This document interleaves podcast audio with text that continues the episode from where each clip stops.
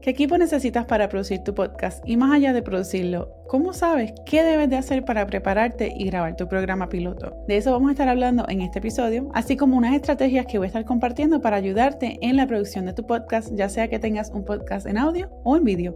Yo soy Yesenia, tu coach de video podcast y marketing digital, y esto es Bloom Creativo.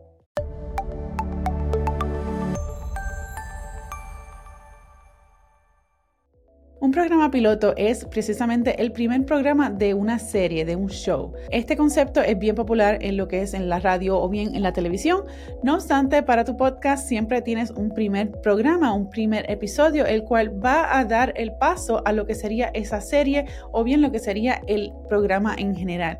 Y es como esa propuesta que le presentas a la audiencia para que tengan una idea de qué se trata el podcast y qué pueden esperar. Entonces, ¿cuál es el mejor micrófono para tu podcast o cuál es la mejor cámara para tu podcast?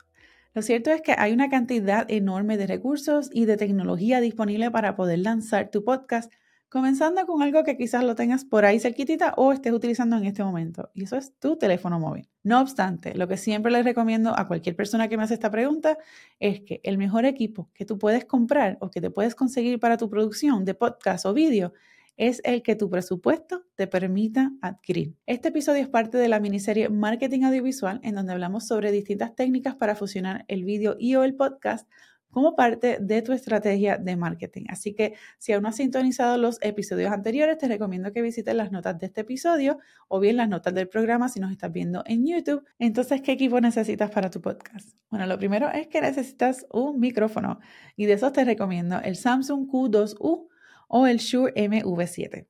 Ambos son micrófonos dinámicos y esto quiere decir que tiene una forma particular de capturar el audio que te crea un efecto de audio como si fuese un programa de radio tradicional o es el más común que quizás puedas escuchar para un podcast profesional. Otro micrófono que tiene una captura de audio un poco diferente es el Blue Yeti. Ese es un micrófono condensador que tiene una captura de audio que te permite agarrar un poquito más de audio en tu, en tu alrededor por lo cual es bien importante determinar dónde vas a estar grabando para así poder entonces determinar qué tipo de micrófono sería mejor para ti. El Samsung Q2U al momento de grabar este episodio está en los 70 dólares en Amazon.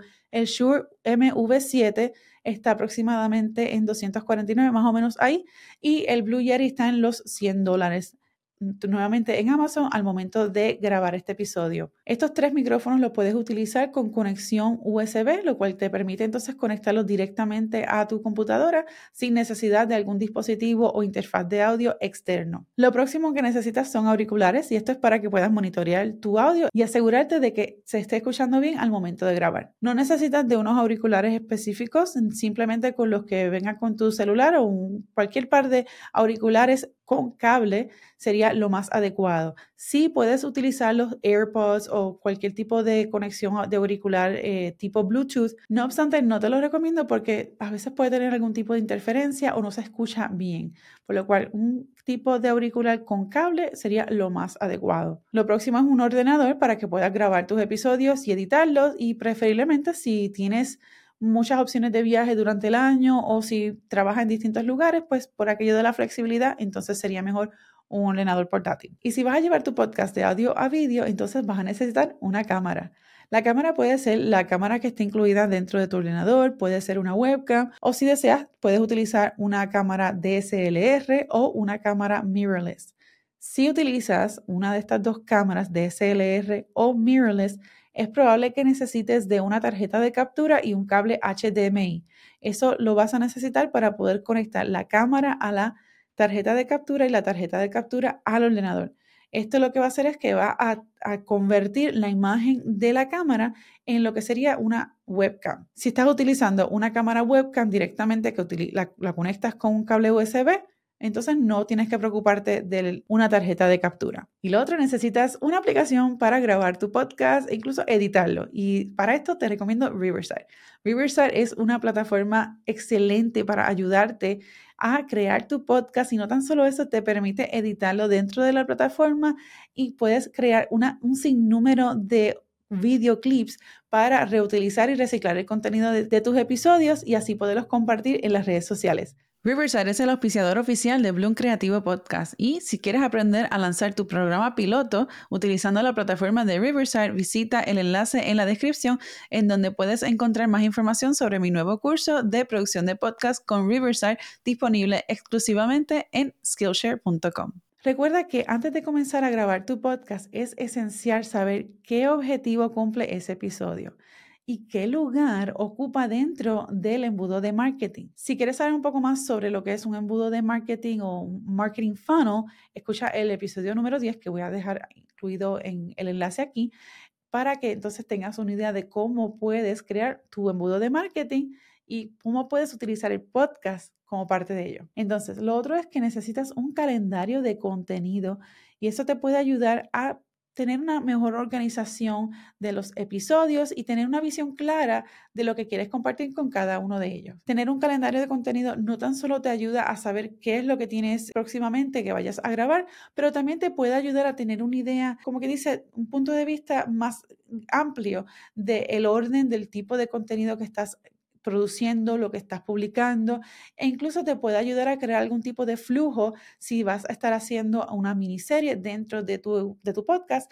para que así puedas tener un orden lógico según entiendas sea necesario para esa miniserie. Y para tener el calendario de contenido no tiene que ser nada fancy ni una aplicación en particular y demás, puedes tener un un, papel y un lápiz, algo bien sencillo y donde escribes qué es lo que vas a tener, lo que vas a estar produciendo o bien puedes utilizar una aplicación, lo que sea, lo que sea que se te haga más fácil para tú poder planificar ese contenido, verlo y utilizarlo constantemente. En el caso mío, yo comencé haciendo un listado en una, agenda y así con eso yo arranqué para crear la planificación del podcast de mis dos podcasts, el Focus and Bloom Podcast, que es el podcast en inglés, y este Bloom Creativo.